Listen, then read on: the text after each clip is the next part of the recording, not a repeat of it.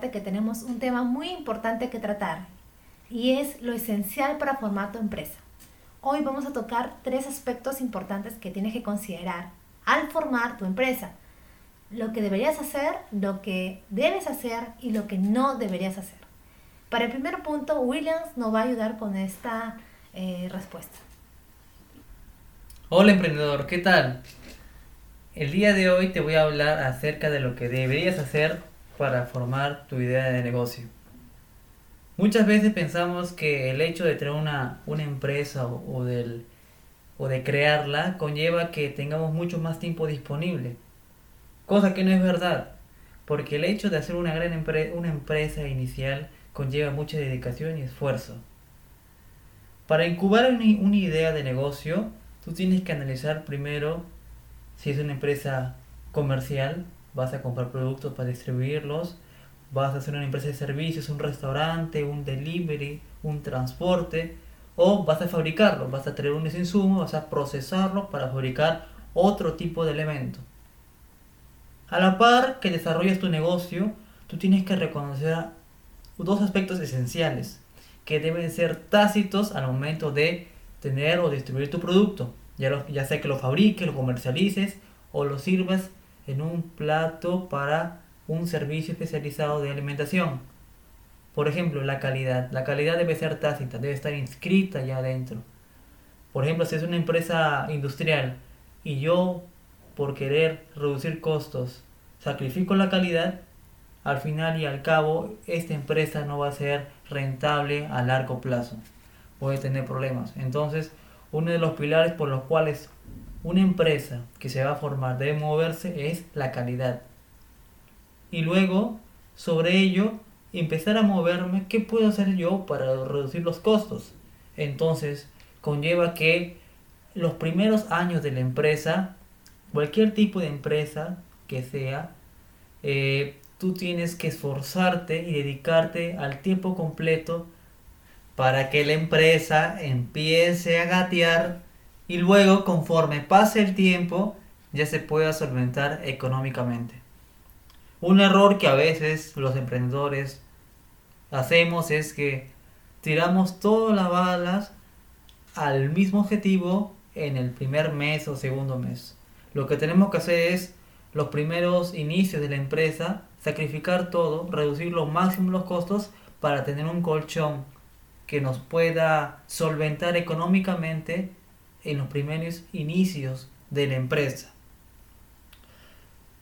Ahora a continuación les conectaré con Próspero Martín que nos explicará los aspectos legales para formar una empresa. ¿Qué tal emprendedores? ¿Cómo se encuentran? En este punto vamos a conversar acerca de lo que se debe hacer para poder constituir, formalizar de manera general tu empresa. Básicamente lo que van a escuchar a continuación van a ser dos aspectos. El primero el aspecto documental, el que vamos a comentar qué documentos usualmente te pide el Estado para poder constituir tu empresa. Y lo segundo, cómo gestionar estos documentos para poder hacer efectiva esta constitución de tu empresa. Usualmente, y bueno, de antemano lo que les recomiendo es sí o sí revisar el Código Civil, porque en estos artículos ustedes van a encontrar eh, más o menos lo que por ley se tiene que exigir a una persona para que pueda constituir su empresa. Y en segundo lugar también les recomiendo leer el reglamento de inscripción de personas jurídicas. Y con esta información van a poder complementar todo y tener todo el mapa legal acerca de, lo que les debería pedir para que ustedes se antepongan ante cualquier situación. ¿no? Si les quieren pedir algún documento, ustedes ya tienen este documento. Entonces, yendo al primer aspecto de los documentos, lo que usualmente les piden es, uno, el nombre de tu empresa. ¿Nombre en qué sentido? En términos técnicos se le llama razón social o denominación social. Aquel nombre que tú le vas a dar a tu empresa. No me refiero al aspecto marcario.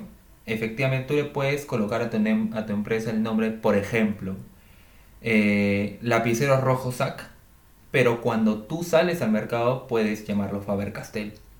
Y lo digo concretamente en caso tú seas Faber Castell, ¿no? Ya existe una marca llamada Faber Castell. Pero no necesariamente, si se dan cuenta, esta marca, Faber Castell, tiene que coincidir con su razón social. La razón social es la identificación que va a tener esta persona. ¿no? Así como nosotros tenemos nuestro nombre, por ejemplo, llamamos Próspero Martín Cortés, podemos tener un apodo o podemos tener otra denominación a través de la cual las personas nos conozcan, ¿no? De la misma manera funciona la empresa. Entonces, lo primero que se le va a pedir es que reserven este nombre.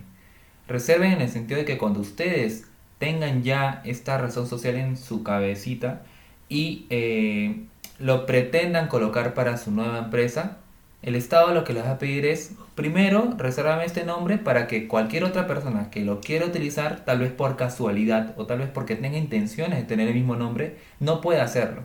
Y ese nombre que tú uses se encuentre debidamente protegido. Una vez que tienes la reserva de tu nombre, otro punto importante documental que te van a pedir es el tema de la minuta. ¿Qué cosa es la minuta? La minuta viene a ser como em, de manera similar a lo que para nosotros viene a ser nuestra partida de nacimiento.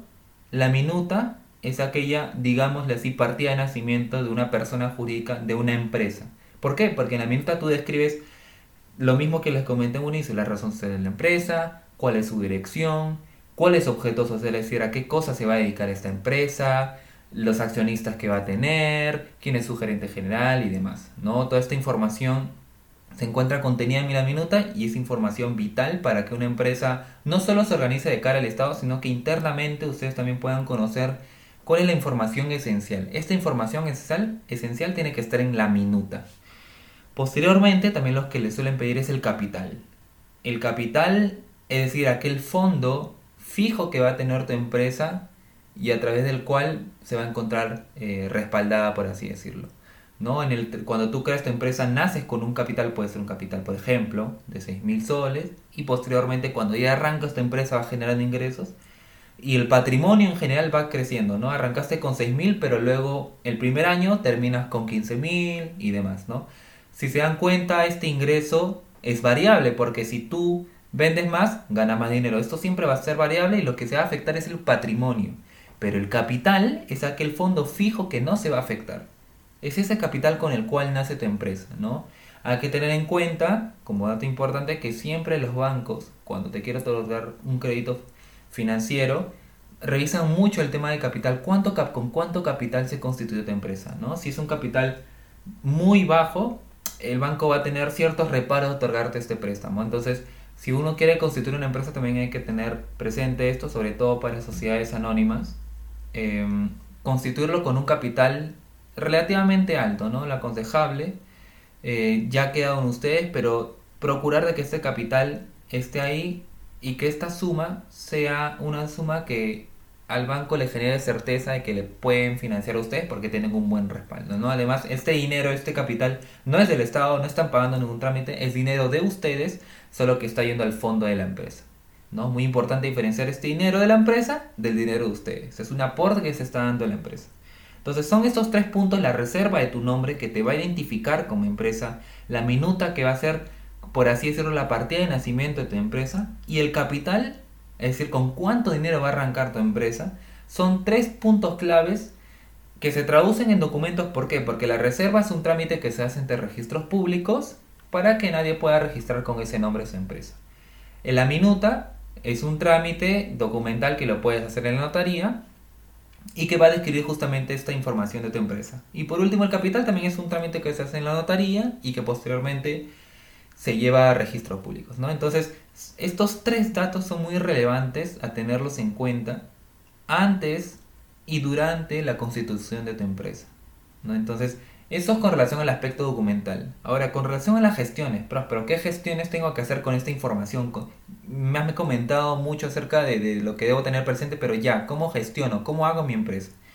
Usualmente, y por ley, lo que se tiene que hacer es estos documentos hacerlos a nivel notarial. ¿Qué hace el notario? ¿Cuál es la función del notario? notario, entre abogados, lo que se dice es que da fe de los documentos, da fe de la veracidad y da fe de aquella fecha cierta en la cual tú estás haciendo este documento. ¿no? Si tú haces un contrato y lo llevas al notario, el notario da fe de que en esa fecha se está firmando el documento, da fe de las partes, incluso de que tú eres quien está firmando y que no ha habido ninguna suplazación ni por el estilo. Entonces, ¿por qué se tiene que llevar estos documentos al notario? Para que el notario dé fe de la veracidad del contenido de estos documentos. Posteriormente, estos documentos tienen que llevar a registros públicos. Pero, ¿por qué se tienen que llevar estos documentos a registros públicos o también denominadas SUNARP? ¿Por qué? Porque ante SUNARP, todas las personas van a saber que tu empresa existe. Si, una, si no se llevasen estos documentos a la SUNAR, el único que sabría que existe esta empresa serías tú. ¿Cómo los demás podrían saber que efectivamente esta empresa ha sido constituida por ti, que tiene esa razón social, que tiene esa, esa minuta, con cuánto de capital cuenta? Básicamente, eso se va a saber a través de registros públicos. Entonces es importante tener presente estas dos gestiones. Ahora, un tip importante que les quiero comentar es aquel referido a que ustedes no solo tienen que no solo pueden constituir su empresa a través de estos medios usuales, por así decirlo. Hay empresas muy importantes, y no es que tengamos algún patrocinio alguno, pero muy importantes a través de las cuales tú puedes constituir tu empresa de manera online y desde la comodidad de tu casa. Y son empresas bastante confiables, por ejemplo, creo que cabe mencionar a CPFODES. ¿no? CPFODES es una empresa que se encarga de constituir tu empresa de manera online, te pide cierta documentación que no es difícil de obtener. Hay que tener presente que mucha de la documentación que pide tú la puedes obtener en la página de la SUNAR o de registros públicos de manera online. ¿no? Pagando con tu tarjeta de crédito o de débito y ellos te, dan el documento. Entonces, mucha de esta documentación te la pide CPFODES ellos constituyen tu empresa y me consta que un precio bastante módico. Ellos hacen el trámite por ti y hasta donde tengo entendido solo tienes que ir a firmar el documento cuando ya está a nivel notarial o de escritura pública. Entonces, te ahorra mucho tiempo, te ahorra eh, dinero de por medio y es un medio bastante importante para poder constituir empresas porque tenemos que tener presente que nos encontramos en el siglo XXI, ¿no? Entonces hay mecanismos mucho más eficientes para poder hacerlo. No necesariamente tienes que hacerlo tú, pero sí tienes que estar informado. Quien tiene que estar informado tienes que ser tú. Entonces esos básicamente son los dos aspectos que, que me gustaría que tengan presentes los documentos a tocar y cuáles son las gestiones. La vía ordinaria, no notaría registros públicos, y la vía extraordinaria que pueden acudir a, a empresas online como CPFOE, que son empresas confiables, pero siempre está revisando ¿no? qué información piden para que ustedes puedan constituir su empresa. A continuación, para comentarles un poco acerca de lo que no deberías hacer eh, al momento de constituir de formar tu empresa, doy pase a Tatiana Martín. Sí, algo que tenemos que considerar, tú que me escuchas, que eres emprendedor y que de cierta manera hoy lo que tienes es resultado de todo el esfuerzo que realizas o lo que vas a iniciar, es que hay dos cosas muy importantes que tienes que considerar para no cometer errores que otros han cometido. Es mejor aprender de errores de otros a que tú mismo lo experimentes, ¿no? Ser más sabio. Entonces, te voy a comentar como primer punto, es que si tú sueñas, tienes una visión, tienes un objetivo, no solamente tú, sino también tu familia, pues te animo a que sigas soñando y sueñes en grande, porque de ahí parte la motivación para hacer las cosas pero no puedes soñar y nublar tu visión. Recuerda que tenemos que también ser realistas y evaluar nuestros escenarios. Entonces, algo que no debes hacer es simplemente soñar sin evaluar. Nosotros aprendemos que en este tiempo, cuando hacemos un emprendimiento, sea el rubro al que quieras ingresar, tienes que proyectarte a un determinado ingreso. en un mes eh, te proyectas de repente tener 10 clientes, 20 clientes y tienes un escenario optimista porque es lo, que, lo ideal para ti, lo ideal para que puedas cubrir tus costos y tus gastos. Pero ¿qué pasa cuando ese resultado no lo alcanzas? ¿Qué pasa cuando te proyectas a tener 20 clientes y solamente llegaron 10, la mitad? Quizás los costos van a estar van a ser superiores a los ingresos y no vas a tener utilidad. Entonces yo te, te comento y te aconsejo que tú puedas, cuando inicies este emprendimiento, tengas dos escenarios, tanto el escenario conservador, ver la realidad, ¿no? ver el rubro en el que estoy, ver la competencia que se acerca a mí, proyectarme en un escenario realista, ¿no? pero no solamente enfocarme en el optimista. El optimista te dirá que serán 20 clientes, pero el conservador pensará que hay competencia, el conservador analizará varios factores y probablemente la proyección sea la mitad. Entonces, quiero que aprendas a entender que, que hay que evaluar los escenarios, no solamente ir por, lo, por, lo, por la expectativa grande que tenemos, sino también sabiendo de que hay escenarios, hay situaciones adversas a las que estamos expuestos y hay que tener también un escenario conservador. Lo segundo es que no debes confundir la caja de la empresa con tu bolsillo. Muchas veces pasa de que como tú has invertido tu capital, tu dinero a la empresa y quizás ese dinero está materializado en productos ¿no? que comercializan, pues al venderlos, al ingreso que entra a tu caja, ese dinero le pertenece a la empresa y ya no te pertenece a ti. Y muchas veces pasa que el emprendedor usa el dinero de la empresa para sus gastos personales y eso está mal. Es importante que separes tus propios gastos personales de los gastos de la empresa, porque la empresa ahora es otra persona. Y si la empresa tiene excesivos gastos y los ingresos no, eh, no son superiores a estos gastos, pues vas a estar en pérdida. Y si bien es cierto, vas a ver mercadería, pero no vas a poder ver utilidad. Entonces yo te quiero comentar un caso real, ¿no? Eh, yo tengo una amiga que emprendió un negocio de, del rubro de ópticas, ¿no? De poder tomar medidas y hacer las monturas y los lentes. Ella, conjuntamente con otra amiga, emprendieron este negocio, ¿no? Una de ellas tenía el capital y la otra persona tenía los conocimientos técnicos para tomar medidas y saber, ¿no? la preferencia de, este rubro de óptica.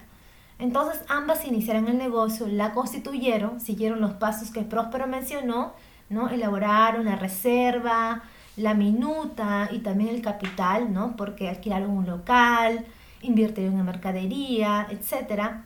Y ellas se proyectaron por lo menos que los seis meses iban a llegar al punto de equilibrio, es decir, que al menos iban a tener los clientes iban a equivaler a los, a los ingresos por los clientes iban a equivaler pues al menos a los costos que le genera el negocio. Entonces pasó que mi amiga apenas constituyó la empresa, se registró ella en planilla conjuntamente con su socia, ¿no? Porque eran dos personas. Entonces tú sabes que actualmente la remuneración mínima vital es 930, entonces ella se registró con ello. Y sabemos también que cuando uno está en planilla, uno tiene deberes y derechos. La empresa igual. Entonces, la empresa tiene que pagar el 9% de salud del trabajador. Y ese pago es mensual, ¿no? Vendas o no vendas, es un pago que tienes que hacer mensual. Entonces mi amiga tuvo un escenario optimista, ¿no? Porque como cualquier emprendedor, estamos con las ganas de que nos va a ir bien y está bien ser positivos, pero hay que evaluar los escenarios. Entonces ella tuvo una visión más optimista que conservadora y los primeros seis meses la venta de la cual se proyectó no fue la que esperaba. Pero ¿qué pasa? Ella esos seis meses tuvo que pagar salud y tuvo que pagar planilla. La empresa que ella inició tuvo una crisis económica muy fuerte, porque como te comento, los ingresos que ella tuvo no lograron superar los egresos. Entonces, cuando tú inicias una empresa, está bien que quieras formalizar en todos los aspectos, porque esto es muy importante ante entidades financieras, ante clientes que quizás sean empresas que demanden facturas, ¿no? Formalidades del caso y está muy bien. Pero ten en cuenta algo, que todo implemento de costos o gastos tiene que ser progresivo. Tú tienes que buscar ahorrar al máximo para que tu negocio pueda rendir. Los seis primeros meses son claves para que un negocio camine. Entonces, ten en cuenta que hay dos cosas que tú no debes hacer. Uno, tener un, escenario demasiado optimista y no evaluar un escenario conservador. Y segundo, confundir la caja. Una cosa es la caja de la empresa, otra cosa es el, es el dinero que tú vas a usar para tu bolsillo. Entonces, esos son los tips que queríamos comentarte el día de hoy. Esperamos que te sean de mucha ayuda y que puedas saber de que en todo tiempo tenemos que aprender a buscar información para estar eh, conectados a este entorno que es bastante cambiante y dinámico. Si deseas que te podamos ayudar en algún tema específico de lo que hemos mencionado anteriormente, te invitamos a que puedas visitar nuestra página web Marcor Consultores 360 en Google, así también como nuestras redes sociales de Facebook e Instagram. Nos vemos en el siguiente podcast.